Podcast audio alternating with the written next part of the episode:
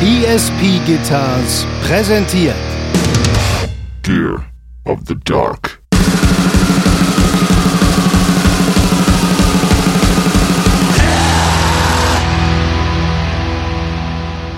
Nur weil es verhältnismäßig einfacher ist, digital aufzunehmen, gibt es natürlich trotzdem noch Leute, die äh, das nicht gut können.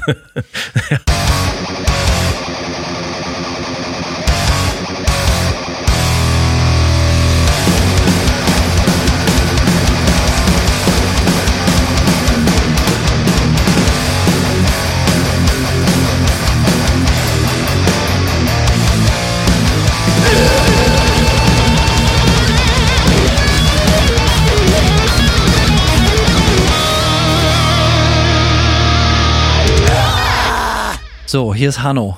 Ähm, ich bin hier nicht alleine, sondern dabei ist auch Simon. alles klar, Hanno. Hanno und Simon. Wir sind hier in Gainesville, Florida. Zwei Krauts, Ja, genau. die, die es nach Florida verschlagen hat. Die Geschichte ist lang und wir werden diese Geschichte im Zuge des Podcastes oder einer anderen Folge sicher noch erzählen, wie wir beide hierher gekommen sind. Fakt ist, wir sind beide hier. Und es fühlt sich eigentlich verdammt gut an, dass wir hier zusammen sind in äh, ungeilen Zeiten. Aber wir haben Bier mitgebracht und wir wollen euch eine Story erzählen oder zwei oder vier oder vierhundert. Alles klar, Simon. Als erstes Flasche auf Vitus. So sieht's aus. Alles klar, her damit. So, Sehr gut. Cheers. Prost. Also, jungfräuliches Bier, jungfräulicher Podcast. Prost. Jo, was trinken wir eigentlich? Big Wave Golden Ale äh, habe ich auch gerade erst entdeckt hier bei mir in der Tankstelle um die Ecke. So wie es aussieht, eine kleine Brauerei aus Hawaii. Geht ganz gut runter, würde ich sagen. Auf Vier- jeden Fall. 4,4 Prozent. Können wir ein paar von trinken und trotzdem noch äh, gerade sitzen und gerade reden, mehr oder weniger. Schauen wir mal.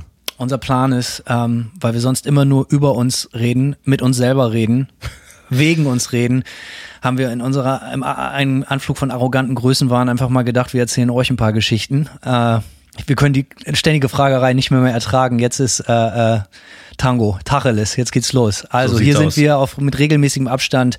Gib Stories direkt aus der Gruft, Freunde der Nacht von Simon und Hanno, von Hanno und Simon aus Florida. So geht's los. Ja, Hanno, du klingst, das hättest du schon äh, hundertmal gemacht. Alleine vom Spiegel, wie, wie, wie Luftgitarre spielen.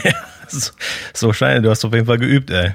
Kom- Kommt ganz gut, ne? Das ist Ja. aber das Pilz, muss ich sagen. Also Pilz ist natürlich jetzt äh, ein gro großes Wort für die Plörre hier, aber äh, ich, äh, ich wusste, worauf ich mich einlasse. Ja, verstehe. Also, wir wollen heute darüber reden. Simon und ich haben uns kennengelernt vor gar nicht allzu langer Zeit.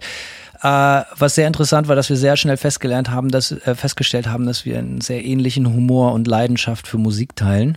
Aber dass wir sehr, sehr unterschiedlich sind und sehr unterschiedlich an die Sachen rangehen. Das Thema für heute, unser Eingangsthema, Old School versus New School, New School versus Old School. Also, äh, gewagte Thesen werden aufgestellt werden, reißerische Kommentare werden fallen. Wenn ihr Input habt, haut es äh, in, in die imaginäre äh, äh, Kommentarleiste. So, wir sind gespannt auf euren Input, ob wir direkt wieder aufhören sollten mit dem Podcast oder ob ihr uns eines Besseren belehrt. Aber vielleicht ist es uns einfach auch egal. Wir werden Ja. heute ein bisschen darüber reden. Also Simon, ich werde hoffentlich viel über Simon lernen heute. Ja, mit Sicherheit. Nichts Gutes, aber, Aber schlecht. aber lernen wirst du. So, ähm, wir wollen ein bisschen darüber reden. Also Oldschool, New School, gewagte Thesen hier. Ähm, ich behaupte von mir selber, ich Hanno, ich hab so, um uns kurz vorzustellen, ich bin Hanno, ich bin Gitarrist und Sänger bei der Band Manta. Ähm, der eine oder andere wird es kennen, die anderen vielleicht nicht. Macht auch gar nichts. Das ist nicht der Hauptgrund, warum wir hier sind, aber einer der vielen Gründe, warum wir heute reden. Simon, was machst du? Äh, ich spiele Gitarre bei einer Band namens Nightmare. Ähm, man wird mich vielleicht eher noch von meiner alten Band äh, War from a Harlot's Mouth kennen. genau. Ähm, und ja, äh, wir beide, wir beide nehmen in Eigenregie Musik auf. Allerdings. Ja, und äh, wenn Hanno sagt, dass, es, dass das Thema heute Oldschool versus New School ist, geht es dabei vor allem äh, um Aufnahmetechnik. Und wo wir herkommen, ein, eine, eine long rocky road. Wir haben äh, Audio-Samples mitgebracht, die äh, knallt ihr durch die Decke, so wie schon mal versprochen. ähm, was man dazu noch sagen muss, der eine oder andere, wenn er nicht von unseren Bands kennt, uns vielleicht als äh, Journalisten. Wir schreiben beide für verschiedene Musikmagazine in der alten Heimat Deutschland. Ähm, wenn ihr genau hinguckt, werdet ihr da Simons Kolumnen entdecken, seine Testberichte und meine vielleicht auch. Ich werde mal ein bisschen was von äh, mir erzählen. Wo kommen wir her? Ähm, Viele wissen nicht, was ich früher gemacht habe. Das ist vielleicht auch besser so. Naja, damit ist jetzt aber Schluss. Ja, jetzt, damit ist Schluss. Jetzt so. macht dich nackig. Denn die Frage, wir haben neulich zusammengesessen und gesagt, haben uns sehr lange darüber unterhalten, äh, über unsere musikalische Sozialisation und unseren äh, Recording, Producing Werdegang, was wir für Musik gemacht haben, wie wir aufgenommen haben, unsere unterschiedlichen Ansätze zum Aufnehmen und so. Und dann haben wir nach einer halben Stunde festgestellt, Moment mal, lass nicht weiterreden, lass uns das mal direkt aufnehmen. So, Ja, also wir genau. wissen auch nicht so richtig, was wir heute noch über den anderen erfahren. Also ich kann für mich behaupten, ich habe, äh, äh, um treu dem Thema zu bleiben, ich habe wirklich Oldschool angefangen. Simon, kennst du das? Also äh, ich habe angefangen mit einem Kassettenrekorder. Das war mein erstes Tonstudio. Black Metal, Punk as fuck, äh, Recording-Taste auf dem Fischerpreis, äh, Fisher Price, äh, äh, äh, Kassettenrekorder aus dem Kinderzimmer.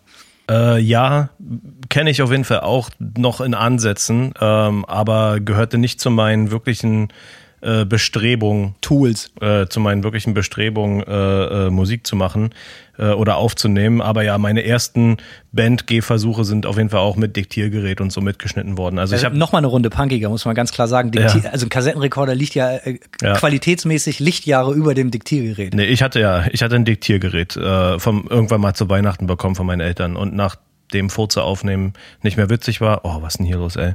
äh, nach dem Furze aufnehmen nicht mehr äh, witzig war, äh, äh, mit den ersten Band-Proberaumaufnahmen, also die wurden da, damit auf jeden Fall auch ein bisschen mitgeschnitten. Aber davon gibt's leider nichts mehr zu hören, deswegen kann ich auch aufhören, darüber zu labern. Mein wirkliches, mein wirklicher Recording-Werdegang ist dann ein bisschen äh, äh, digitaler abgelaufen. Diktiergerät, muss dazu sagen, liebe Hörer und Zuhörerinnen, äh, äh, Simon kommt aus der DDR und ich komme aus Westdeutschland, deswegen hatte ich natürlich einen geilen Ghetto-Blaster und eher ein Diktiergerät, aber die Zeiten sind Gott sei. Dank vorbei.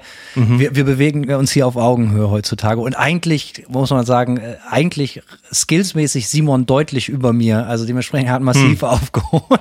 Schauen wir mal. Also ich habe mit Kassettenrekorder angefangen. Äh, ich habe 1994 in meiner ersten Band gespielt, ähm, beziehungsweise in zwei Bands gibt es Tondokumente, äh, die mit dem Kassettenrekorder aufgezeichnet wurden. Die erste Band, muss man ganz klar sagen, war eine reine Metal-Band. Äh, ich war elf Jahre alt und mein bester Freund Buzzy, über den ich bestimmt noch mehr erzählen werde, war zwölf. Und wir hießen, äh, also wir waren in unserer Nachbarschaft bekannt als die Metal Cops. So, das war der Name der Band. Die Metal Polizei, einfach äh, äh, die Real Keeper. Und wir haben in erster Linie Metallica-Covers gespielt von The Ride the Lightning, weil er so ein Songbook hatte. Geil. Und da standen die Texte und die Gitarrenriffs drin. Drums gab's nicht, ist eh überschätzt in Bands. Äh, äh, und und äh, da habe ich dann einfach nur die äh, äh, Texte gegrölt, so was ich glaubte, was das Text. Und, und er hat Gitarre gespielt, er oder was? Gitarre gespielt. Aber ja. gut, wenn man Ride the Lightning Songs spielt, kann man doch eigentlich schon einigermaßen Gitarre spielen. Ja, das, er konnte sie nicht spielen. Ach so, ja. echt, das habe ich zu keinem Zeitpunkt gesagt, Simon. Ja, so. stimmt. Ähm, und die zweite Band wenige Monate später, und jetzt wird's richtig lustig, liebe Freunde, das waren die legendären Drex Pistols. Also wirklich, äh, äh, also äh, politisch agitiert wurde auch, und davon habe ich direkt eine Tonaufnahme mitgebracht. Äh, äh, hier sind die legendären Drex Pistols mit dem, mit dem äh, höchst brisanten Thema Nazis raus. Ab geht's. Also Gitarrensound ist schon mal Black Metal True. Auf jeden Fall. Klingt eigentlich wie eine Burzum-Platte. Ja, voll. Verstehe auch kein Wort. Auf keinen Fall. Vielleicht sollten wir das auf Vinyl pressen und als, als ein Burzum Bootleg Ja, raushauen. würde funktionieren. Nazis raus, verstehe ich. Ja. Ho ho ho hochbrisantes Thema. So, auf jeden Fall. Du merkst, äh, äh, also es ging, es ging schon damals, als ich zwölf war, 94, es ging um, um Nazis jagen, um Bier saufen, Vögeln, so all die Sachen, die ich dann auch durchaus 20 Jahre später noch nicht mache. So, außer Bier saufen natürlich. Ja, so. natürlich, klar. Also äh, du, du merkst, also ich muss jetzt gerade feststellen, jetzt mal ganz viel Spaß beiseite. Mhm. Der Gitarrensound gefällt mir eigentlich erstmal auf den ersten Blick ziemlich gut. Also ich könnte mir einen ähnlichen Gitarrensound durchaus als ein Intro oder so vorstellen. Mhm, verstehe, ja. Ja, ich habe, äh, kriegt man ähnlich gute Ergebnisse mit dem Diktiergerät hin? Ja, mit, mit Sicherheit, ja. Ähnlich räudig, ja. Ja, auf jeden Fall. So, äh, und äh, das Geile war natürlich, dass die Aufnahmen sehr günstig waren, weil da werden wir später bestimmt auch noch mal drüber sprechen. Das Problem, wenn man, wenn man irgendwann Musiker wird, in jungen Jahren, gerade in den 90er Jahren aufwächst, äh, man konnte nicht einfach irgendwie, äh, man hatte keinen Computer oder die meisten Kids hatten noch keinen Computer, so wie heutzutage, dass man einfach, äh, ich mache jetzt eine Platte oder Ja. ich, ich nehme eine Platte. Heutzutage kann man Platten machen, was weiß ich, Simon. Ich, du machst viel am Rechner. Für ein paar hundert Euro kannst du dir ein Programm kaufen und kannst Ja. äh, Top Ten Platten aufnehmen. So, das ging damals nicht. Damals haben wir äh, äh, auf Kassette, auf Tape produziert. Ja.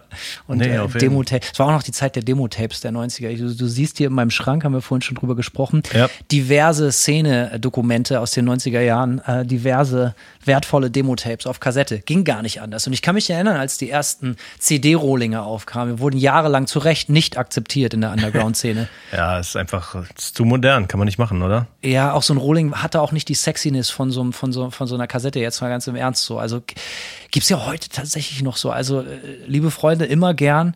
Aber drückt mir bitte keine CD-Rohlinge in die Hand, wenn ihr meint, hört euch mal bitte meine Band an. Ich habe überhaupt keine Probleme mit MP3s, aber CD-Rohlinge, was soll ich damit machen? Ja. Würde ich koksen, würde ich davon Koks ziehen, aber es wäre auch das Maximale. So, ansonsten kann, sieht ein CD-Rohling nicht das Innere meines CD-Players, den ich nicht besitze, noch das Innere meines Hauses. Dito, ja. Ja, ich, auf, auf meiner letzten Tour hat mir tatsächlich ein, äh, ein Fahrer von einer anderen Band von seinem Black Metal Ein-Mann-Projekt CDs in die Hand gedrückt, so vier oder so. Vier.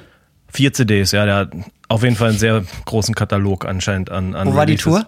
Äh, hier in den USA und äh, war direkt zur Touranfang. Ich habe mit dem Typen noch kaum drei Worte gewechselt und er hat mir schon seine drei, vier Black Metal äh, Ein-Mann-Projekt Sachen in die Hand gedrückt, so, ne? Brauchen Und keine Namen nennen, sind sie gut? nein. Okay. Leider nicht. Aber, also wir haben eine, eine haben wir reingemacht in, äh, in den CD-Player vom Van und ähm, das war halt am Anfang der Tour, ey. Und so ein Van wird ja auch müllig bis zum geht nicht mehr, ne? Und äh, ja, also die CDs haben nicht mal drei Wochen äh, überlebt, so. Die war auch lang die Tour, ich erinnere mich. Das war die Nightmare Tour, richtig? Das war Ja. so eine Package-Tour, vier, fünf Wochen, irgendwas Vier Krankes, Wochen, ja, ne? ja, Auf genau. jeden Fall. Also für jeden, der es noch nicht erleben durfte, aber viele Musiker sind unter euch, ihr kennt es aus eigener Hand. Äh, Menschen äh, wandeln sich auf Tour weniger, innerhalb weniger Stunden äh, verwandeln sich in Tiere. Mhm. Und das geht natürlich auch hier in den USA ist das Touren sowieso mal ein bisschen anstrengender. Die, die Vans sind beschissener. Ja, auf jeden Fall. Äh, Und somit kommt das Tier noch viel schneller zum Vorschein. So. Ja, bei mir fing es auf jeden Fall auch an mit Diktiergerät, die ersten paar Bandaufnahmen. Äh, die erste Band, in der ich als Aushilfsbassist gespielt habe, hieß Blazing Angels, Alter. Neißenstein. Und was richtig geil ist, der Sänger war irgendwie Schotte, ne? hat aber natürlich, wie wir alle, in, im Randbezirk Spandau von Berlin gelebt. Und äh, der Name, den Name hat sich seine Oma ausgedacht. So. Klingt das auch. Das war natürlich auch richtiger Schund, ne? So Das klingt nach so einer richtig schäbigen, so, so, so Motorradrocker-Hardrock-Band. war auch so ein bisschen so. Also der äh, der Sänger und der Gitarrist haben- waren auf jeden Fall beide so ein bisschen so Lederhosen-Rocker irgendwie. ne? Uiuiui, so, Ja. mit so mit so Schnüren an der Seite. Ja, die- alles, volles Programm, Alter. Und das waren halt so meine, meine äh, Außenbezirk-Kumpels, so, ne? Und ähm, ja, die haben mich dann irgendwie, ich habe mit denen immer bei, im Proberaum abgehangen, so, und dann irgendwann äh, äh, wollten die, dass ich bei denen mal Bass spiele. Wie so, alt ne? warst du? Ja, eigentlich 35. 17 äh, oder so, ja. Gar nicht mehr so jung eigentlich so. Also das war so meine erste, meine erste Banderfahrung war bei denen Bass zu spielen. Ein Konzert habe ich bei denen gespielt. Und dann habe ich auch geil mit dem Sänger und dem Drummer zusammen, weil wir die Musik scheiße fanden, haben wir uns von der Band sofort getrennt, nachdem ich einmal Bass gespielt habe und unsere eigene Band gegründet. Die dann wie hieß? Die hieß Acid Breath.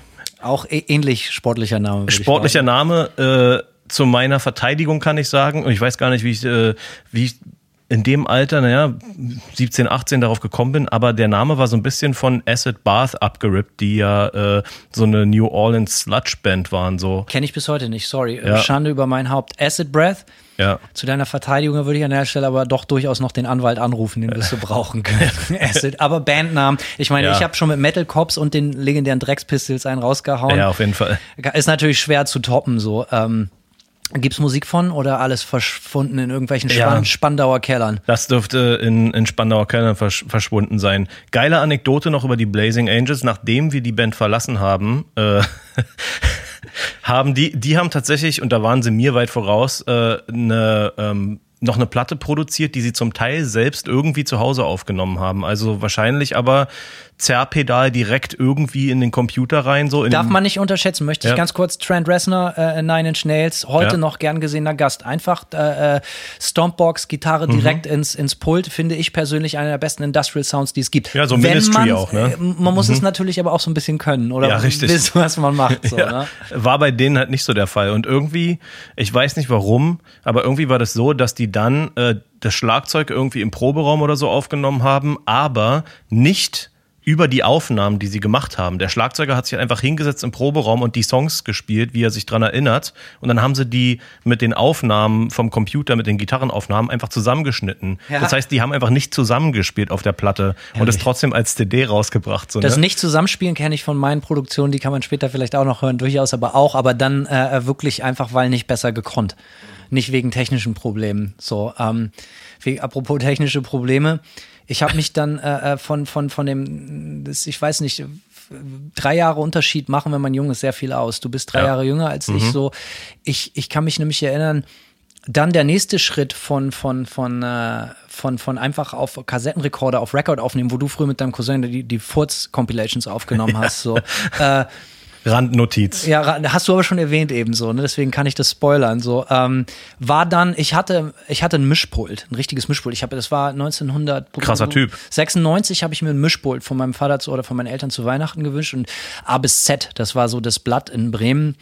Es war sowieso eBay Kleinanzeigen halt, aber als Print Printheft so und da hat mein Ja. Vater viel Geschäfte gemacht und die Leute sehen gerade nicht, dass ich meine Zeigefinger zu äh, Anführungsstrichen erhebe. Äh, äh, äh, auf jeden Fall wurde da viel gedealt, so äh, mit dem einen oder anderen Ding. Und äh, da hat er, ga- haben wir eine Anzeige gefunden, Mischpult zu verkaufen. 200 Mark war natürlich totale Grütze. Ich wurde, kann äh, stolz behaupten, dass ich mein Leben lang grundsätzlich immer ausnahmslos übers Ohr gehauen wurde, wenn ich Sachen gekauft habe. So, und das war auch mit dem Mischpult so, es war ein 10-Kanal-Mischpult. Was ist denn das für eine scheiß Anzahl? Ja, So, so zu viel für einen Alleinunterhalter, zu wenig für eine Band, egal. Ich hatte denn dieses Mischpult, war auch Marke Eigenbau. Übrigens, witzigerweise genau wie der erste Bass von mir, der, der oben hängt, den Ja. Mhm. du gesehen hast, wurde mir als geilster Importbass verkauft. Da war ich 13 und äh, später festgestellt, hat der Typ halt einfach original selber aus einem Stück Holz rausgesägt, das Teil. Ne? Alter. Ja, ja, ja. Und das war mit dem Mischpult ähnlich. Egal. Und da hatte ich dieses Mischpult. Und die zweite Stufe nach einfach auf Record drücken auf dem Kassettenrekorder war dann tatsächlich alle, also ein Close-Miking machen, so wirklich irgendwie ein äh, Konrad-Elektronik gab es damals in Bremen Ja, noch so, ja. so oder irgend so was ähnliches. So, da konnte man auf jeden Fall für, für 10 deutsche Mark, Westmark, äh, Simon, kon konnte man da tatsächlich so Plastikmikrofone, diese bunten Dinger, kennt man auch so von Karaoke-Maschinen. Und die kosteten Zehner. Und man konnte auch ein geiles Mikrofon kaufen, das war irgendwie, was weiß ich, schon so Metall mit XLR-Anschluss und so, ne? Und das hätte ein Huni gekostet. Und mein bester Freund Basi und ich dachten so in dem Moment mal, so mal nicht, liebe Freunde. Wir können also entweder uns ein Mikrofon für einen Huni kaufen oder wir können uns zehn Mikrofone, ja, in unterschiedlichen Farben, damit wir sie nicht durcheinander bringen, kaufen. So, was haben wir gemacht? Ja, natürlich, Klar. wir haben zwölf Mikrofone gekauft. So. Und dann ging das richtig los. Äh, Eins von Bassamp, eins von Gitarrenamp und nochmal, die Mikrofone, die kost, äh, Mikrofone kosteten alle 10 Mark. Und dann aber auch richtig, ne? Floor Tom, Rag Tom, Snare, Kick in, Kick out oder was weiß ich, so Overhead, also ne? Und dann halt direkt in, in Tape Deck, in eine Stereoanlage, da gab's ja in die Oldschool Tape Decks hatten ja Left in und äh, Ja. Right in, so, ne? Dass man so eine Stereoaufnahme machen kann. Du musstest halt also mit dem Kopfhörer alles vormischen und dann halt einfach mitschneiden. Eigentlich gar nicht dumm, ziemlich real. Und, die Band hatte den, den, den extrem true Namen Inferry. Ich habe gehört, es gibt eine andere Band heutzutage, die sich auch so nennt. Die Tatsächlich hier in die den USA, ja. Ja, ja, die können sich gerne mit meinem Anwalt unterhalten. Sollten sie. Ja, wir klangen auf jeden Fall damals schon krasser und zwar so. Geil. Sehr grungig. Ja. Ah, du hörst, das war alles mit diesen 10 Mark Mikrofonen. Das ist aber geil. Es ist Kult, Kult mit V. Ja, stimmt. Das ist meine Stimme, da war ich 14. Kann man anbieten. Kann man eigentlich, ich, so würde ich gerade, ist eigentlich gar nicht mal scheiße. Nee. Nichts, wofür man sich schämen muss, ey. Jetzt legendärer Moment.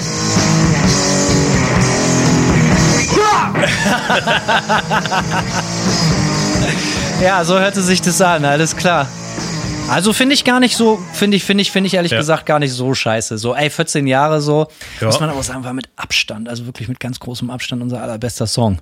Also dementsprechend, es gibt durchaus schlechteres Material, aber das war, wenn wir über Oldschool reden, das war die Stufe nach Kassettenrekorder, war halt einfach alles über einen Mischpult in, in den Stereo-Input von einem Tape-Deck. Und das finde ich, ey, ganz ehrlich, ich habe heutzutage, genau wie du, einige bessere Mikrofone. Das könnte man heutzutage noch machen und könnte durchaus geile Aufnahmen machen, so, ne? Absolut, de definitiv, ja. Was war, aber gab es bei dir nach dem, äh, was war, also Simon, ich Ja. rede so viel, was war bei dir der Zwischenschritt zwischen, äh, äh, zwischen Diktiergerät und, und was war die nächste Stufe? Wie hast du Platten gemacht? Also meine Acid Breath dann, ne, meine erste eigene Band. Acid Breath, klar, wer sonst? Ja, wer sonst? Ja. Kennt man, kennt man. Äh, die mit Acid Breath haben wir unsere erste Aufnahme gemacht im, in einem Jugendclub in, im Märkischen Viertel, ne? Hier Sido und so. Ja, MV, ey. MV. Ja, äh, da sind wir in Jugendclub und, und äh, haben mit einem Sozialarbeiter halt, der hatte da so ein richtiges Studio drin äh, und haben dann mit einem Sozialarbeiter schön unsere. Als Kassierer-Fan geht mir natürlich bei dem Wort Sozialarbeiter äh, Direkt die das Hose Her- auf, Ja, ja. die Hose und das Herz auf, auf jeden Fall. genau. Äh, ja, und der hat, dann haben wir da so eine EP mit dem gemacht irgendwie und Was hatte der denn für ein Studio? Der hat, das war schon ein richtiges Studio so mit äh, mit riesen Mischpult und so und äh, ne äh, Röhrenmonitor. Berlin, die verarmte Stadt, ja, die sich ständig vorm Mhm. Senat beschwert, es ist nicht genug Geld, da hat der Sozialarbeiter ein richtiges Studio oder was? Der Jugendclub hat ein richtiges Studio, da wurden auch Konzerte geschmissen. Ich habe da mit Acid Breath auch einige Konzerte gespielt. Legendär. Legendäre Konzerte mit Bands wie Trash Can und äh, so weit her, wer kennt sie nicht, ey? Kennt sie nicht. Ähm, und Dead Alive, geil, bester Name einfach, ne? Also äh, name-mäßig, unser Namen-Game ist eh on top gerade, Auf jeden kann man Fall.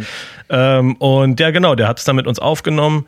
Ähm, da war es auch das erste Mal, dass ich äh, digital Gitarren aufgenommen habe, denn der hatte nämlich, ähm, also ich hatte damals so eine User Kettner Combo, äh, irgendwie 2x12, brutal laut, 200 Watt. Richtig geil hatten wir auch die, die, die, den Gita kranken Gitarrensound, den du gerade Ja. bei Inferry gehört hast, war ein Atax 100. Hugo Ich hatte den Kettner. Atax 200. Alter, Nuggets über den Tisch. Könnt ihr Ja, gerade Fall. könnt ihr, könnt ihr nicht sehen, aber hören, Alter, wenn unsere mächtigen Atax 100 und 200 Fäuste gegeneinander Ja, knallen. ey. auf jeden Fall. Das Ding war ganz schön geil, ey. Und Ich habe da- damals aber Bass gespielt, muss ich sagen. Egal. Egal, war im gleichen Raum, alles, Ja. alles geil, ey. Ja, haben wir irgendwie nicht ins Studio mitgenommen und der hatte so einen Line 6 Pot. War das erste Mal, dass ich so ein Ding gesehen habe irgendwie. Das rote Ding, diese, diese Das rote, diese, das 19 Zoll. Bohnding. Nee, nee, Ach, nee. 19 Zoll. Er hatte die Ei, 19 ei, Zoll ei. Einheit da liegen, Das ja. Geld regnet vom Himmel in Berlin, Ja, liebe. Freunde, bis heute, ne? Ja, weißt ja, wie es ist, ey.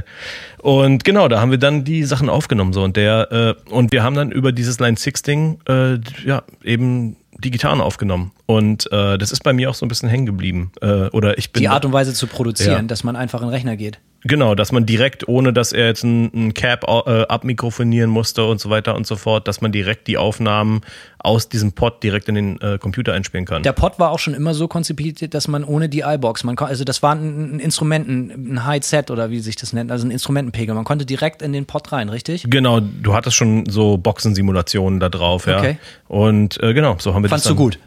Fand ich damals gut, war halt irgendwie cool so, ne? Und es war halt ein High-Gain-Sound und dann haben wir da, keine Ahnung, Alter, ich war ja auch nicht wahnsinnig anspruchsvoll, ne? Das ist halt, äh, klang gut, klang Hattest gut du denn erstmal. später äh, dir selber einen Pod geholt? Weil ich, war- ich hatte auch Freunde, dass die haben bis, Alter, bis vor kurzem, also ich kenne jetzt noch Leute, die im Studio die, die, die, Mhm. die, die, die, die Demo-Tracks, also die, die Rough-Tracks mit dem Pod machen, einfach weil es so simpel ist. Und ich habe es tatsächlich auch gemacht. Also die letzte EP, die wir gemacht haben, habe ich halt einfach, äh, um die Drums einzuspielen, haben wir auch einfach über den Pod gespielt. Geht immer noch. Ist narrensicher, wenn man sich, wie ich, sehr wenig mit Computern auskennt. Das kann selbst ich nicht versauen. Ja, es ist ziemlich easy. Hast du einen Ähm, noch? Ähm, nein, aber ich habe mir dann in der Konsequenz ein Jahr später ein Line 6 Top-Teil geholt. Die haben damals, habe ich äh, in einer äh, deutschen, in einem deutschen Gitarrenmagazin ein äh, Review gelesen so und äh, der Line 6 Amp hieß HD 147. Äh, Claim to Fame war, dass der 147 Dezibel Schalldruck hatte, also super laut war. Und im Review stand halt drin, kann man perfekt Industrial Metal äh, wie Fear Factory Sounds, so Zerr-Sounds rausholen. Das war so das Review und das war für mich so, oh, okay, Fear Factory war eine meiner Lieblingsbands so, ne? Und da dachte ich mir so, okay, fett. Wann hast du dir gegönnt? Habe ich mir gegönnt. Was hast du ich, gelegt? Ich habe gelegt äh, 1200 Euro, glaube ich, und ich habe dafür ein Alter Bausparkonto von meiner Oma, äh, diese, was sie mir irgendwann mal äh, irgendwie gegeben hat. So habe ich ein Bausparkonto dafür aufgelöst und dann habe ich mir noch für 400 Euro eine ein Ibanez 4x12er Cap geholt, was äh, ja natürlich nicht der Wie lange der hast du mit war. dem Rick gespielt? Richtig lange. ey. Ich bin mit War from a Hardest Mouth noch damit auf Tour gegangen. Mit dem Line 6 Top-Teil, oder? Line 6 Top-Teil und dem Ibanez Cabinet. Ich muss auch bis heute sagen, das Line 6 Top-Teil war eigentlich ganz geil. Also da war ein geiler Sound drauf, ne? Um- Simon, ja. wieso?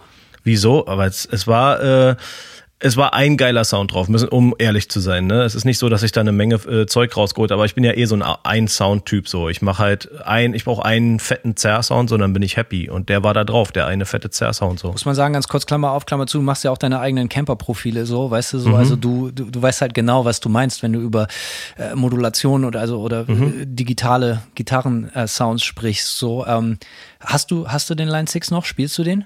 Nee, leider nicht. Ich habe äh, gerade gestern mal nachgeguckt, äh, äh, ob man den noch gebraucht bekommt. So und äh, gebraucht kriegt man den so für 350 Dollar hier in den USA. Und ich bin so ein bisschen, es ist ein bisschen teuer. Finde ich sportlich, muss ja, ich sagen. Ein bisschen teuer für so eine Nostal für so einen Nostalgiekauf, aber ich war so ein bisschen versucht. Äh, aber wahrscheinlich. Alter, aber was ich schon für Kohle für Nostalgie ausgeeben habe, so, also muss man ja, auch ganz fair sagen. Alter, aber das, äh, aber ob sich das wirklich lohnt, äh, ne, wie du, wie du gerade schon angesprochen hast, mittlerweile gibt es natürlich ganz andere Sachen, die auch äh, an, auf einem anderen Niveau sind. Und ich die Befürchtung wäre, du kaufst dir dann für 350 Dollar so ein Nostalgie Line 6 Amp, äh, stöpselst den an und dann klingt das halt wie Kacke so, ne? Aber was ist denn das erste? Du sagst, du hast bei dem Sozialarbeiter aufgenommen. Genau. Wann hast du angefangen, selber aufzunehmen? Äh, selber aufzunehmen habe ich noch später angefangen. Äh, bei der dritten Platte von War from a Harlot's Mouth war das erste Mal, dass ich dann mir dachte so, okay, ich habe nicht Bock, immer im, äh, im äh, Proberaum ähm, mit, mit, mit den anderen Songs zu schreiben.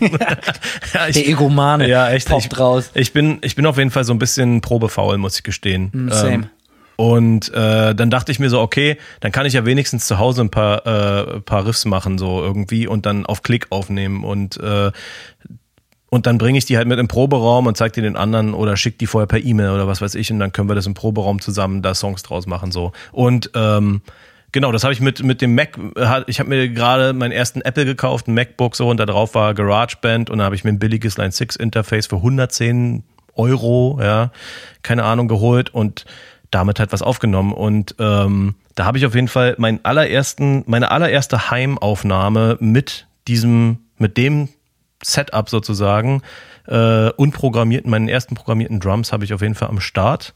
Und, Jetzt bin ich aber äh, gespannt. So. Das hören wir uns auf jeden Ist Fall das so an. ähnlich auf dem Niveau wie meine Aufnahmen? Ich hoffe doch.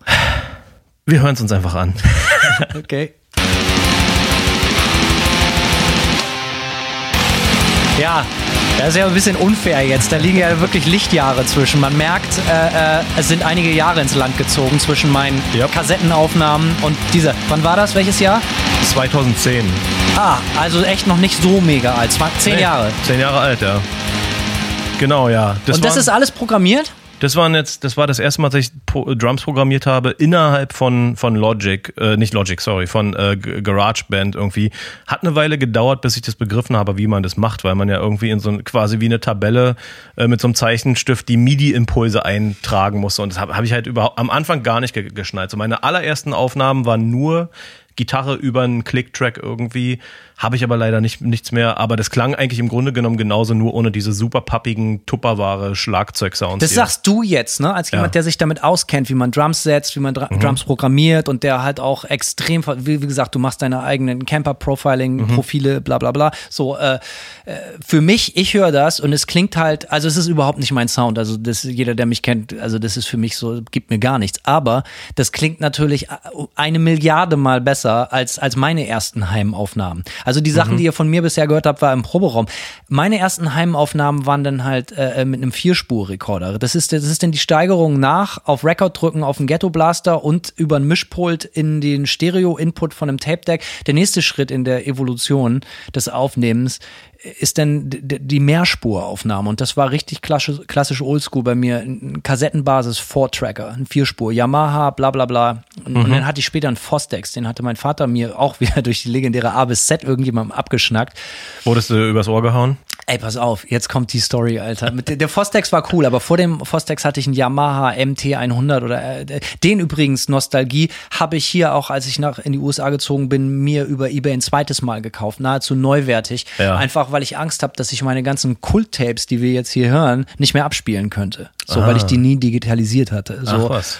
Und ähm, ja, wurde ich übers Ohr gehauen, Simon, auf jeden Fall Big Time, galore. Vielleicht mehr denn je, denn die Story hinter dem Vierspurrekorder ist, es gab, es gab, äh, Gitarrenläden hatten damals ein Monopol. Es gab kein Thomann, es gab kein dies, es gab kein Music Store, es gab kein äh, Sound, dies, das, wie sie auch alle heißen. Ihr kennt die ganzen Läden, Leute. Ähm, also bin ich in den Musikladen, meinte so, ey, pass auf hier, ich brauche ein Mehrspurgerät, ich will zu Hause, ich finde keine Mitmusiker, guck mich an, so, ey, ich muss alleine Mucke machen, so, ähm, was habt ihr im Angebot? Und er meinte so, ja, hier, pass auf, damals, das war äh, äh, Ende der 90er Jahre, der letzte Schrei hat sich zu Recht nie durch Gesicht war, äh, äh, gesetzt, waren äh, Mehrspurrekorder auf Minidisc-Basis. Kannst Ja. du dich vielleicht dran ich, hatte, erinnern? ich hatte einen Minidisc-Player, also ja. Ja, ein Minidisplay, aber kein, äh, Nee, kein Recorder, So, ja. aber ne, also Ja. Minidisc dachten alle, es setzt sich total durch. Wie mein alter Klassenkamerad, der sich damals für 50 Deutschmark die Hello Nasty auf Minidisc von den Beastie Boys gekauft hat und zu Recht dafür ausgelacht wurde, und weil es die einzige Minidisc war, die Karstadt damals geführt hat äh, mit Musik. So, und er hat sie direkt gekauft. Er hatte reiche Eltern. Der Vater war ein Ja, Host gut. hier bei der SPD. Lange Rede, kurzer Sinn. Also ich in den Musikladen rein. Ähm, und sag, ja, hier, ich brauche einen Mehrspurrekorder. Ja, geil, Alter, hier, Yamaha, Diesbums oder, oder Boss oder Zoom oder was, wie sie alle heißen, so, ähm, hier 16 Spuren MD. Und ich so, ja, was kostet der Lachs? Ja, 600 Mark. Ich so, ja, äh, so viel habe ich nicht. Ja, wie viel hast du denn? So, ja, ich meine, so weniger. Ja, wie viel? Ja, deutlich weniger. Und dann, und dann, und dann traurig aus dem Laden raus. Und als ich so aus dem Laden rausging, bin ich in der Werkstatt vorbei von diesem Git- Gitarrenläden. Es gab nur zwei in Bremen damals Ja. über den, den ich jetzt rede, der ist völlig zu Recht geschlossen. Ähm, rest in Piss. Äh, äh, und in der, äh, dann sehe ich, ich wusste ja, wie die Teile aussehen, und dann sehe Ja. ich irgendwie so, so ein Hiwi an so einem Ding rumfingern, an, an einem kassettenbasierten Mehrspurrekorder, Four-Tracker, so Yamaha. Ich so, Alter, was ist mit dem Ding, Digga? So, wa- wa- was ist mit dem? Verkauft ihr den? Wortlaut, quote unquote, nee, das ist Schrott, den schmeißen wir weg. Und ich so, ja, aber Moment mal, geht der noch? Ja, nicht mehr so richtig, ein bisschen noch.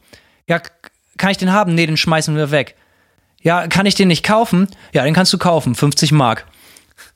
Hurensohn. So, ne, egal. Auf jeden Fall habe ich ihn dann Oh gekauft, obwohl, obwohl er wirklich mit einem Bein im Mülleimer war. Ja. Und dann nach Hause geschleppt und dann habe ich festgestellt zu Hause, ja, das Ding leiert wie doof. Und dann hat mein, einen, ja, leiert wie doof, total im Arsch, der Motorschaden. Und dann hat äh, äh, mein Freund Erik Löffler, Mhm. der äh, Elektrotechnik bei mir in der, Stu äh, äh, im, im, in der Schule im Leistungskurs hatte, hat mit einem alten Wurstgummi den, den Motor, hat den Motor repariert. Und dann ging's wieder einigermaßen, einigermaßen.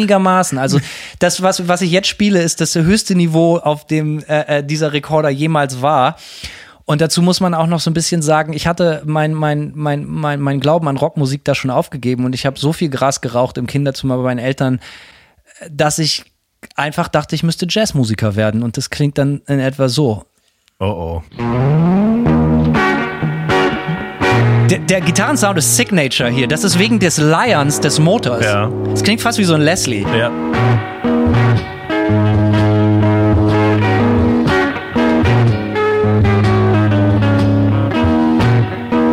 Deep. Ja, warum bist du nicht beim Jazz geblieben? Frage ich mich in diesem Moment auch gerade. Ja. Was ist denn das für eine Frage? Also du hörst, ich war höchstgradig geistesgestört. So ein bisschen Helge Schneider-Style, oder? Ja, so ein bisschen, aber halt noch ein bisschen trauriger, weil nicht so richtig witzig, weil halt auch alleine. So, also, ne, so, äh, aber äh, der, der Vierspurrekorder hat einen geilen Sound gemacht und das war halt dieser besagte leiernde Sound und mit dem habe ich dann großartige Sachen später noch gemacht. Mhm. Dank des so. Wurstgummis. Dank des Wurstgummis und dann dachte ich zwei Jahre lang, ich wäre Jazzmusiker und das klang dann in etwa so. Ähm, aber da warst du schon fett am, nee, da warst du, das war ja Ende der 90er, da hast du, Ja, da habe ich noch nichts gemacht. da ist noch gar, nichts. Noch gar nichts. Wann hast du angefangen, Bands zu spielen? Mit Acid Breath? Nee, mit Ja, äh, also nee, nee, nee, angefangen- den Namen, den sich die Oma ausgedacht hat. Blazing Angels, das war 2002. Angefangen Musik zu machen habe ich 99, 2000 rum. Ähm, ja, mit Ja. 15. Mit 15 war dann so, also mit 14 habe ich so viel Metal gehört, dass ich dachte, boah, geil, ich wäre auch gern Metal-Gitarrist, so, ne? Und dann mit 15, würde ich sagen, habe ich angefangen. Verstehe. Ja, bei mir, ja gut, so viel früher auch nicht mit 12, 11, 12, Ja. 12. Ich wollte immer auch äh, äh, Drummer werden, aber dann hat der beste, hat mein bester Freund von seinem Vater ein Schlagzeug gekriegt und was bin ich geworden? Bassist. Klassische, klassische Verlierer-Story. Auf jeden Fall. Auf ja, ich habe ich hab kurz auch mal Drums gespielt. Also das erste Instrument, wo ich äh, so ein bisschen äh, Unterricht bekommen habe, war Drums in der Schule. Aber äh, mein Gitarreninteresse war irgendwie, war irgendwie höher. So, fand ich sagen, Ti- du hast ja auch wirklich richtig Talent. Du bist ein, ich glaube, wir können wirklich behaupten, du bist ein guter Gitarrist, Simon. Ich glaube, das kann man schon so sagen. Im Gegensatz zu mir. Deine Gitarren haben ja sogar mehr Seiten als meine. Sieben, Ja. acht, die tollsten Sachen. ja, acht nicht mehr, aber äh, sieben, ja. Ich habe dich durchaus mit acht Seiten, was für mich im Prinzip zwei Gitarren sind. Ja, So. ja, nee, also ich, äh, richtiges Talent würde ich, würde ich mir jetzt erstmal nicht äh, äh, zu, Aber ja. du äh, hattest, also das wirst du zugeben müssen, du hattest so offensichtlich ein Talent, dich in so Computersachen reinzufuchsen. Line 6, Pod, Ja. Äh, äh, Drums programmieren, zu Hause selber Demos machen, Mhm. die auf einem ganz anderen Niveau als meine verrückten Jazz-Gehversuche waren, offensichtlich. Also ich weiß nicht, ob es so kult war, aber der Sound war deutlich besser. Ja, der, ich glaube, jetzt mal ehrlich, die Aufnahme, die ich dir vorhin hier gezeigt habe, ich glaube, wenn man das jetzt raus, wenn man das veröffentlichen würde, wäre das schon, klingt, es klingt auch irgendwie kultig, so würde ich sagen. So, Ja, ich mein, die Drums klingen halt wie, wie Tupperware, so. Das muss ne? Also kein Mensch würde eine, würde eine, eine ernsthafte Produktion mit solchen Tupperware-Drums rausbringen, so. Also, ne? Das weiß ich nicht. Für mich klingt das alles gleich. Das ist natürlich hetzerisch so, äh, ketzerisch, aber für mich klingen so programmierte Drums, das, ich kann, die sind wahrscheinlich heutzutage auch so gut, dass ich den Unterschied nicht mehr bemerke. Ich weiß nur, dass, dass es völlig gegen mein Bauchgefühl und Instinkt geht, sowas zu machen. Und ich verurteile das auch überhaupt nicht, kann es nur einfach nicht, denn das ist mein Hauptproblem. Ich, Ich habe hab- halt, ich habe halt nicht das Talent, tatsächlich bei mir nie das, äh, ne, du hast sozusagen, bei dir ist es so, du hast irgendwie dich nicht so in diese Computertechnik reinfuchsen Überhaupt wollen. nicht, bis heute nicht. Ja, und ich war immer zu faul, mich in die Analogtechnik reinzufuchsen äh, und hatte natürlich auch, also ähm, darf man nicht ganz vergessen, ich habe halt in einer Einzimmerbude gewohnt äh, und hatte äh, quasi keine Kohle so und da war dann halt, also wenn ich Musik aufnehmen wollte, hieß 110 Euro Line 6 Interface, hieß halt auch sparen so und dann äh, äh, kann man jetzt keinem sagen, aber ne, so äh, gecrackte Drum Programming Software irgendwann erstmal runterladen, so fing das erstmal an so, ne? Also Das ist Diebstahl, Simon, das ist dir Richtig. bewusst, ne? Sollte man nachträglich auf jeden Fall auch anzeigen. Ja, Anzeige Ja. ist raus. Anzeige ist raus, genau. Hashtag. genau. Aber das ist ja das Witzige, so du, du, du sagst, du, du hast vollkommen recht, so, ne? Du sagst so, ey, hier, die klingen nach Tupperware. Meine Drums, die du gerade gehört hast, auf dem leiernden Vierspurrekorder, äh, meine Drums war, ich hatte eine Snare und eine Hi-Hat und ich hatte keine Kickdrum und ich wohnte in der zweiten Etage in meinem Kinderzimmer über meinen Eltern, die mich dann auch zu Recht fast rausgeschmissen haben. Und meine Kickdrum war halt einfach kein Witz, einfach Mikrofon auf den Boden legen und immer auf den Boden stampfen. Ja, geil. Über dem Wohnzimmer meiner Eltern, so, das war meine Kick. Hatte natürlich einen tierischen Resonanzraum, so, aber mein Vater, alter Vater, war der sauer, so. Also zu Recht auch, ne? Der 18-Jährige will nicht so richtig ausziehen, weil er das ganze Geld fürs Grasrauchen braucht und er spielt auch nicht mal irgendwie gute Musik, sondern verrückten Jazz und redet auch viel mit sich selber. Ja. So, so sieht's aus. Und, aber du hast es schon richtig erkannt. Ich, ich, äh, ich, ich bin bis heute nicht mit Computer warm geworden. Also es gab Computer spielte für mich in meinem Leben meistens. Heute ist es ein bisschen anders. Ich kann so einigermaßen so mit Logic kann ich so mitschneiden so. Aber grundsätzlich, also den aller, allergrößten Teil meines Lebens hatte Computer nur. Ich habe nicht mal Computerspiele gespielt. Das Einzige, wofür es gut war, war Pornos. Sag ich ganz ehrlich. So, also äh, Pornografie. äh, Und ich bin ja Oldschool, ne? Also Oldschool versus New School. Also meine VHS äh, äh, äh, Hard-Erotik-Sammlung ist heute immer noch größer als äh, äh, meine meine Links. Äh, Deine gespeicherten so, äh, so, Links, äh, so, ne? Aber äh, ganz schlecht. Und ich kann mich noch erinnern, so, ey, ich habe relativ lange bei meinen Eltern gewohnt. Und ich wusste nichts über Computer, ich wusste nichts über Browserverläufe, ich wusste nichts. Und eines, Ah. eines Morgens kam ich zu, an den Computer und die ganze Familie hatte nur einen Rechner und und ich hatte den Rechner natürlich total auf Zero, die Sau. Völlig, völlig lediert das Teil so, ne? Und war ein so ein Post-it-Sticker vorne dran. Da stand einfach nur in großen Druckbuchstaben drauf, keine Pornos, keine MP3s. Ja. Und das fasst so meine Computerkarriere so ziemlich zusammen, worum es ging, so, ne? Obwohl MP3s hatte ich auch nie wirklich geladen. Das war dann vielleicht eher meine Schwester, weil ich auch zu dumm. Wie lange hat das denn gedauert, wenn du sagst, so die, die, die klangen die Drums jetzt wie Tupperware, wie lange Mhm. hat das gedauert, bis du gut wurdest am Computer? Also was waren die nächsten Schritte? Ähm, Die, nächsten Schritte waren erstmal von, äh, äh, von GarageBand auf Logic umzusteigen. Habe Ja. ich, hat mir auch jemand zugesteckt irgendwie, ne? Wie konnte ich mir trotzdem noch nicht leisten zu dem Zeitpunkt. Simon, Ja, ey. Simon, wenn man schon im Loch sitzt, hör bloß nicht auf zu graben, mit Klagen übersät. Ja. ist natürlich alles ein Witz, ne? Also es Ja. wurde alles gekauft. Richtig. Ich, naja, also ich würde es ja eigentlich nur erzählen, um irgendwie äh, interessant darüber zu kommen. Ist ja, Ja, ja, auf jeden Fall äh, edgy, ja, ne? Ja, genau. Äh, weil sonst, äh, pff, keine Ahnung, komme ich hier so rüber wie der Nerd und du wie der Rock'n'Roller. Es geht ja auch nicht klar. So, also alles, alles, was ich gemacht habe, war auf jeden Fall grundsätzlich illegal. Auf jeden Fall. Digital und illegal. Ja, illegales Digital. Ja, also ich habe mir dann mit, mit Drumkit from Hell habe ich mir das äh, Drums äh, Programmieren beigebracht und äh, da habe ich dann, ich habe jetzt einen Aufnahmeclip aus der Zeit, da habe ich nach einem Tag, das war dann so meine erste Aufnahme, wo ich dachte so, okay, jetzt langsam klingt's auch halbwegs legit für eine Vorproduktion äh, und das klang folgendermaßen.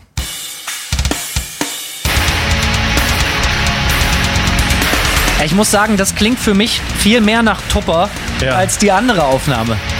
Klingt auch nach Tupperware, ja. Aber was ist das für ein Gitarrensound? Immer noch Line 6. Immer noch. Ja. Mit dem Pod oder Äh, ich habe dann Podfarm benutzt. Das war die Software dazu, ja. Also es waren du konntest den also selber zusammenbasteln, den Sound, oder Genau, was? du konntest da Boxen und, und, und Amps kombinieren und Tube Screamer davor packen und sowas. Also das war dann in Pod, äh, Podfarm gemacht. Und ähm, die Drums waren, wie gesagt, Drum Kid from Hell. Ja, und natürlich klingt es noch immer nach Tupperware, aber es war so mein erster. Aber klingt modern. Also, äh, Entschuldigung, Simon, das Ja. ist wirklich für mich die Quintessenz von New School, wenn ich das höre.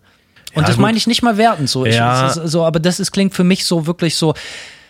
Das habe ich sehr oft gehört. Mhm. So, weißt du, und das meine ich auch nicht wertend so, aber das ist dann vielleicht auch das Problem, warum ich behaupte, so ein Oldschool-Verfechter zu sein, weil offensichtlich wusstest du, was du tust, so, aber für mich klingt das so, ähm, ist, ist, es, ist es eine Beleidigung, wenn ich sage, beliebig? Dieser, diese Nö, find ich- Sounds? nee, natürlich Weil nicht. eigentlich ist doch ein Line 6 das ganze Konzept, genauso wie Drum Kit from Hell. So, Mhm. die weltweit produ Kennst du irgendwelche berühmten Bands? Wirst du wahrscheinlich kennen, die die Dinger, äh, die krasse Platten damit gemacht haben, so, so mit, sowohl mit Line 6, mit dem Pod, als auch mit Drum Kit from Hell. Gibt's da Beispiele? Witzigerweise ja. Äh, Meshuggah haben zum Beispiel komplett ihr Album Catch 33 mit Drum Kid from Hell. Kenne ich natürlich nicht, außer Ja. Band, den Bandnamen, aber das Ja. ist wahrscheinlich ein Klassiker, nehme ich an. Ja, ja, doch, es ist, würde ich schon sagen. Es ist schon ein wegweisendes Album für die Band auch gewesen. Das Konzept des Album, Albums war, dass es quasi ein langer Song war. Du hast so 50 Minuten Mucke und äh, Traum. Ja, genau.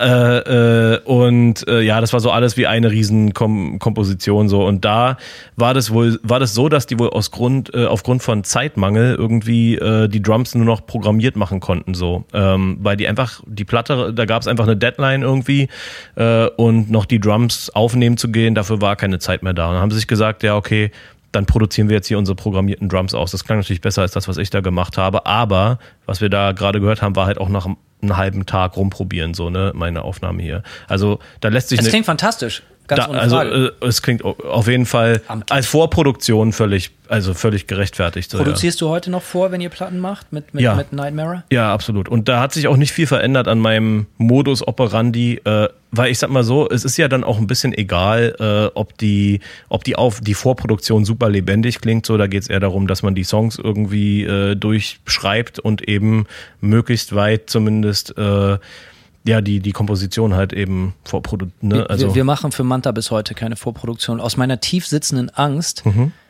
äh, dass die dann geiler ist als die Aufnahme. ja, und die tief sitzende Angst, dass, dass, dass, dass ich irgendwas, und das passiert oft so, oder passierte mir in meinem Leben oft, dass, dass, dass, dass die äh, stümperhafte Idee, also die, die, die, die, dass der Pinselstrich zum, Fe also dass der Fehler zum Pinselstrich wird, so rum, so, weißt du, so, dass, dass ich gedacht, dass der Sketch, ich möchte ganz schnell was festhalten, dass das halt so eine besondere Magie hat, die ich dann hinterher nicht mehr feststellen, äh, äh, wiederherstellen konnte, so, das ist mir sehr oft passiert.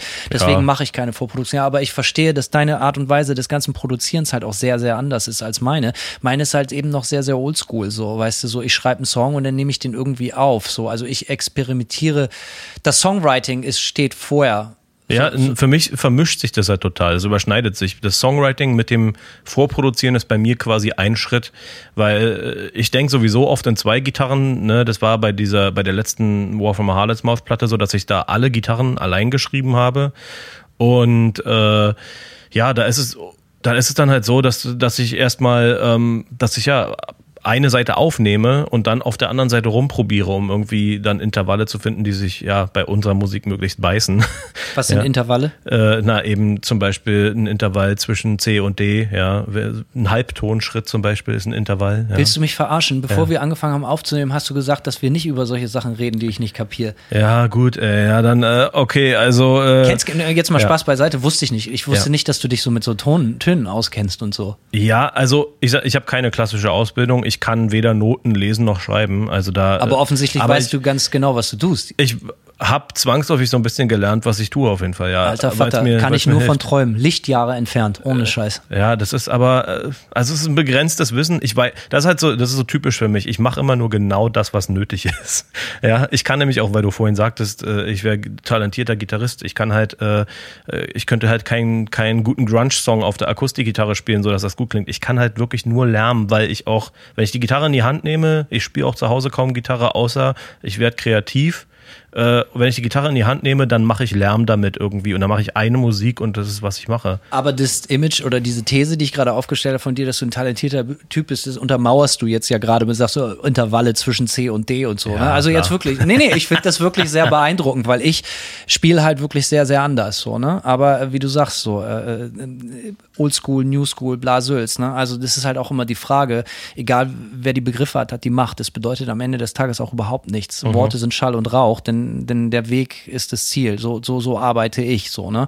Ja. Und, und für, für mich ist halt auch so, so, so, wie, wie mache ich heute Musik, ist, ist, ist halt eigentlich, und da bin ich sehr stolz drauf. Ich bin froh, dass ich diese äh, harte Schule des Kassettenrekorders, des Vierspurrekorders, des, des, des, des äh, Mischpultes und so gelernt habe, so dass ich, weil, weil ich, ich mich, ich mag das Gefühl, mich auf Sachen festzulegen. So, Ja. weißt du, so, ich mag das Gefühl zu sagen, okay, das ist der Sound, damit mache ich jetzt eine Platte oder zumindest einen Song. Und ich verschiebe sehr, sehr ungern entsch kreative Entscheidungen auf später. Von wegen fix it in the mix. Ich glaube da nicht dran, null. So, Ja, ähm, nee, ich würde ich sagen, sehe ich ähnlich. Also, so, so, so. Ähm, Das ist für mich halt ein ganz großer Vorteil von, von dieser vermeintlichen alten Schule, so dieses Commitment. Ein großer Lerneffekt, weil, äh, wie gesagt, so, ne, ich habe, ich habe, der Lerneffekt ist ganz, ganz wichtig, weil ich, wie gesagt, nicht mit Computern programmiert habe, äh, gearbeitet habe. Es muss ja nicht mal Programmieren sein, sondern auch meine Mehrspuraufnahmen nicht mal auf dem Computer stattfanden.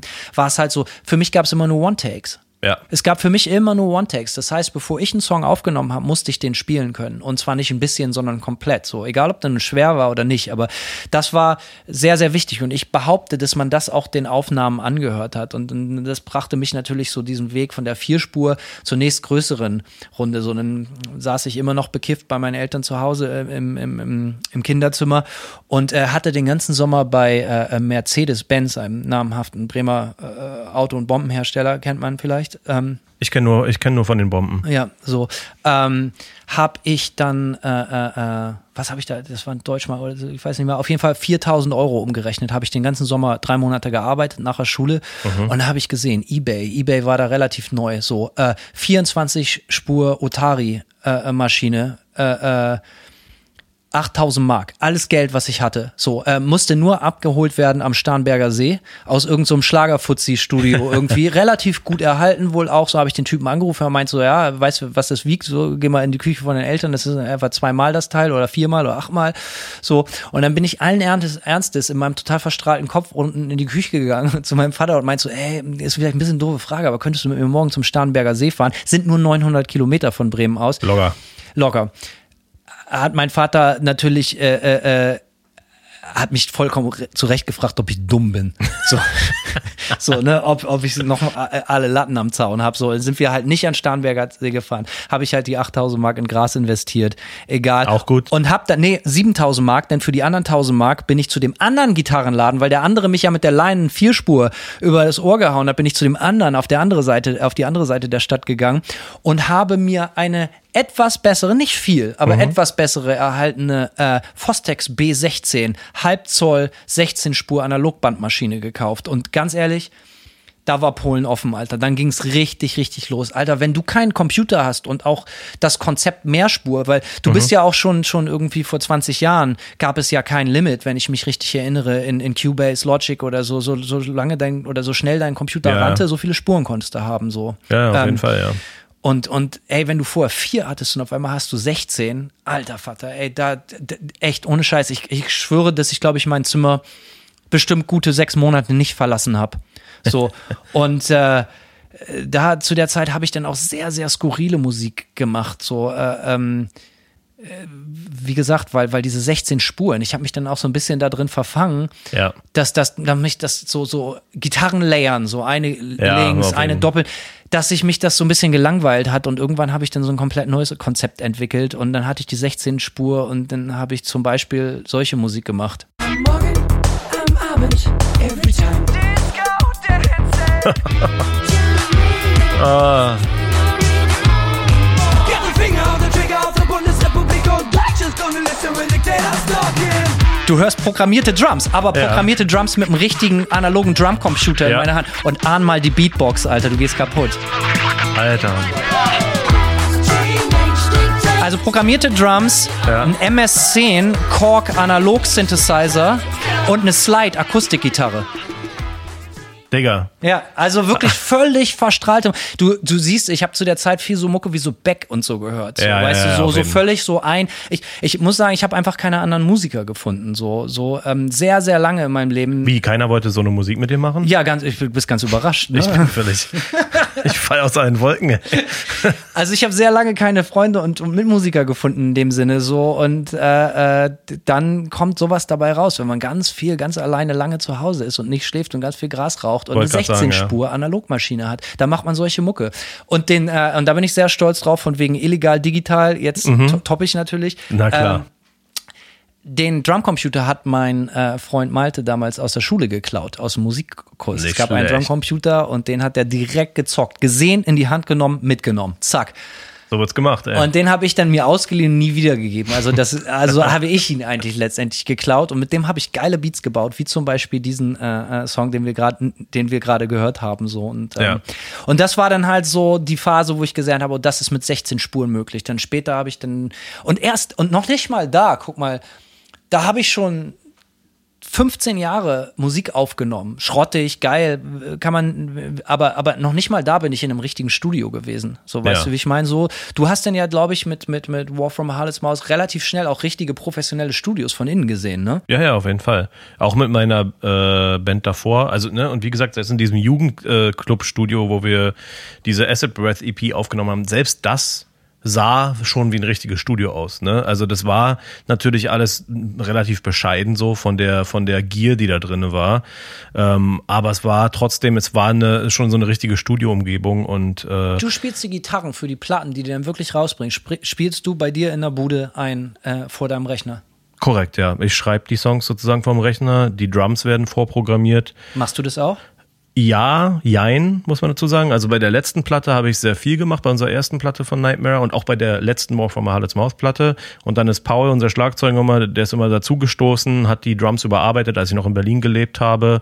Jetzt, wo, wenn ich hier bin, ich programmiere die Drums vor, wenn ich Riffs schreibe, schick ihm das rüber und er ändert dann die Drums ab, so wie er sie dann später im Studio richtig organisch einspielt, so. Aber ich hab, musste mir das Drum Programming schon auch echt reinkloppen, so, da, weil ich bin dann auch so, äh, ich kann das nicht so, so Larifari machen. Für mich muss es dann so super detailliert schon sein. Und da programmiert man manchmal auch Scheiße zusammen, die kein Mensch spielen kann, so, aber Paul macht es dann schon. So, ne? Der kann das. der, der kann es dann äh, so abändern, dass es noch immer so klingt, ohne dass er vier Arme braucht. So. krank, krank. Aber so machen wir das so. Und jetzt dieses Jahr haben wir eine neue Platte gemacht, da ist Paul hier rübergekommen, auch nach Florida, und wir haben innerhalb von äh, zweieinhalb Wochen äh, zwei Drittel der Platte geschrieben. So, das war dann, da musste ich dann auch keine Drums vorprogrammieren. Wir haben uns rangesetzt und durchgeknüppelt, jeden Tag Songs geschrieben. So.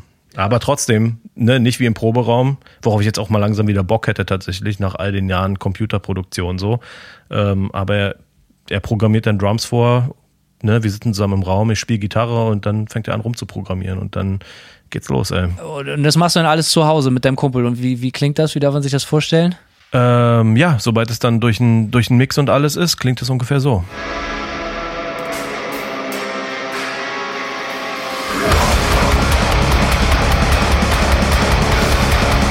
Also wirklich krass, dass man, also ne, klar, die Drums sind jetzt in einem richtigen Studio dann nochmal aufgenommen, so, aber schon Korrekt. krass. Ja, Also, weil solche Gitarrensounds wären natürlich echt vor, vor 20 Jahren undenkbar gewesen zu Hause am Rechner, so, ne? Ja, genau. Und das haben wir jetzt mit dem Camper quasi direkt in den Rechner eingespielt.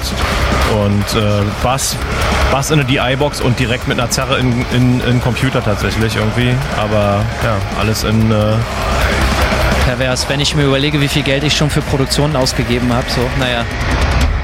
Schon ziemlich beeindruckend so, ne? Also was man echt so gerade so jetzt irgendwie an den Seiteninstrumenten heutzutage machen kann am Rechner, ist schon richtig krank. Auf jeden Fall, und das ist natürlich auch äh, diese Autonomität, die man dadurch gewinnt, ähm, die ist natürlich auch äh, ein großer Vorteil, wenn man eben nicht mehr so richtig von, von Studios abhängig ist. Das kostet ja auch alles echt Kohle, ey. Und selbst, selbst nur ins Studio zu gehen, um Schlagzeug aufzunehmen, ordentlich Muss und. halt schnell sein. Ja. Be quick or be dead. Ja, gut, äh, das ist natürlich richtig, ey.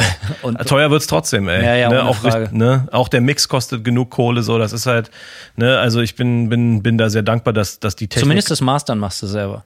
Äh, kommt drauf an. Ah, Ich okay. mach's manchmal selbst, manchmal nicht, je nachdem, wer es auch mixt und so. Aber ähm, ja, ich bin, bin grundsätzlich damit echt äh, mit dieser Arbeitsweise happy, weil es mir ermöglicht, mit, mit relativ einfachen Mitteln richtig gute Aufnahmen irgendwie zu, äh, äh, zu produzieren und dabei nicht völlig finanziell auszubluten irgendwie. Ich habe diesen DIY-Aspekt habe ich natürlich aus Punk-Tagen mitgebracht, aber ich konnte meine Angst vor Computern halt einfach dummerweise nie ablegen. Es war auch ein bisschen dumm so, weil ich glaube, ich hätte in meinem Leben viel mehr Output generieren können, wenn ich schneller irgendwie gelernt hätte, wie ich diese, äh, weil natürlich so ich als Oldschooler, wenn du es so willst, sag natürlich so, okay, alles klar, äh, das ist irgendwie geiler und und und und hast du nicht gesehen und alles real und analog und hast du nicht gesehen.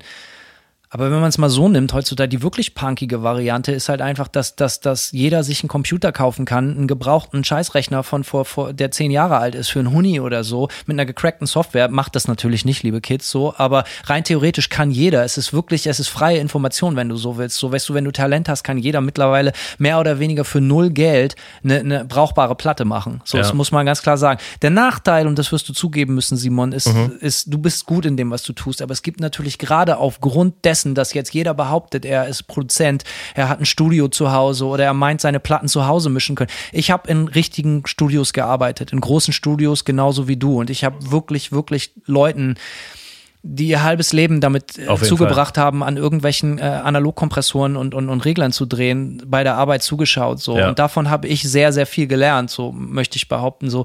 Und ich möchte, das, Problem, das bringt mich auf das Problem bei der ganzen Sache. So, es, es ist natürlich unglaublich inflationär. So. Und gerade in einem musikalischen Spektrum, in dem wir und jetzt halt, was wir gerade gehört haben, auch du uns äh, dich bewegst, wo es halt relativ normal ist, dass die Leute halt auch sagen, so, ey, ich nehme meine Gitarren digital direkt im Rechner zu Hause aus deine Sachen sind ohne Frage extrem gut. Ich glaube, jeder, der sich auskennt, wird das hören. Was ich aber meine, ist, es gibt natürlich auch extrem viel Schund, so wirklich Schmutz, weil, weil Leute glauben, sie könnten, aber sie können nicht so. Und das finde, und das lässt mich an diesem Oldschool-Gedanken halt festhalten. Also ich produziere, also ne, ich hab, bin froh, dass ich mit Four-Trackern gearbeitet habe, mit 16 Spur Analogbandmaschinen, mit 24 Spur Analogbandmaschinen. So heute ist meine Arbeitsweise natürlich ein bisschen anders. So, ne? Meine ganze Kette ist analog. Das, der Amp, ich habe für jeden Gitarrensound habe ich eine andere Gitarre, habe ich einen anderen Amp, habe ich eine andere Tretmine.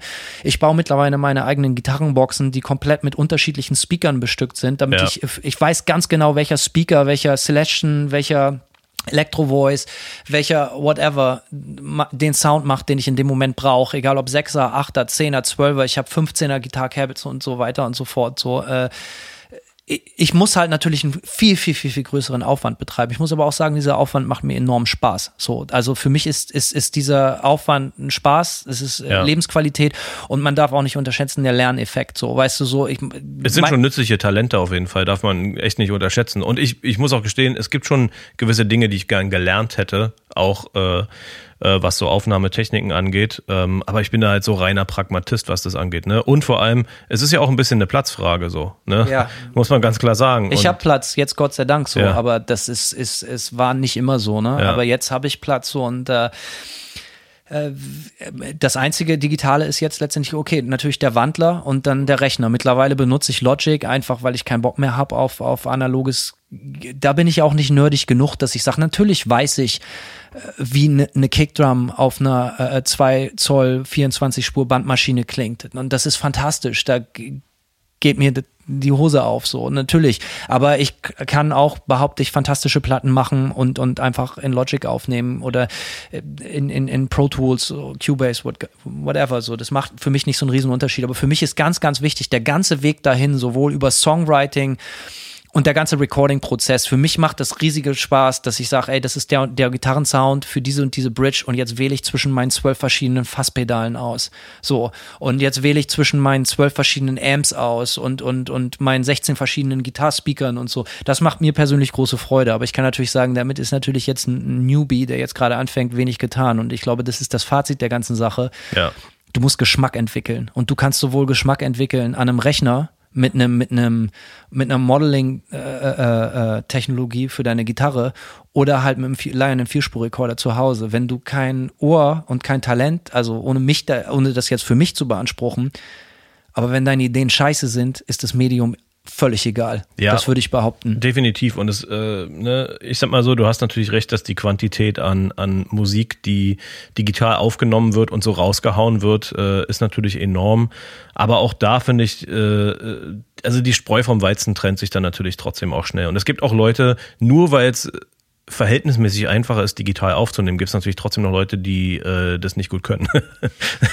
also das klingt Ohne dann Frage. trotzdem scheiße. So, Ja, das, ja, ganz ne? genau. Und egal auf welchem Medium du aufnimmst, ob analog, digital, ob deine Kette analog ist, ob deine Kette komplett digital ist oder du Modeling benutzt, ist ja auch völlig egal. Ich finde so oder so, und da wirst du mir recht geben müssen, so, es geht nicht um das Medium, es geht nicht um analog, es geht nicht um digital, sondern es geht um eine Vision. Es geht um das Festlegen auf einen bestimmten Sound, ein, um das Ja. Kreieren von einem ganz besonderen Moment, weil genau ohne das hätten wir die größten, einflussreichsten Rockplatten der Geschichte hätten wir nicht, wenn nicht irgendjemand gesagt hätte, ey, das ist der Sound. Und Darf noch so klingen, genau. und vielleicht ja. war dieser Sound in dem Moment auch gar nicht das Nonplusultra, sondern das, das Ja. Maximum, was den Leuten möglich war. Und heute Kult. Und vollkommen zu Recht, weil es natürlich auch unseren Hörgenuss und unser Hör, unsere Hörgewohnheiten prägt. So. Und dementsprechend, äh, liebe Leute, ich hoffe, ihr habt Spaß gehabt. Wir haben uns hier äh, um Kopf und Kragen geredet. den Mund vor sich gesagt. Man redet ja. sich um Kopf und Kragen doch stets bemüht, nicht viel zu sagen. Und damit werden wir auch in Zukunft noch auftrumpfen. ähm, wenn ihr was zu sagen habt, schreibt es gerne rein, lasst es uns wissen, schreibt uns, äh, auch wenn ihr Ideen habt über Sachen, über die wir sprechen sollten. Äh, wir hören euch dann vielleicht zu und setzen es vielleicht sogar um. Also bis dahin, vielen, vielen Dank. Äh, Ja. Das war Simon und Hanno, Hanno und Simon. Vielen Dank. So sieht's aus, haut rein.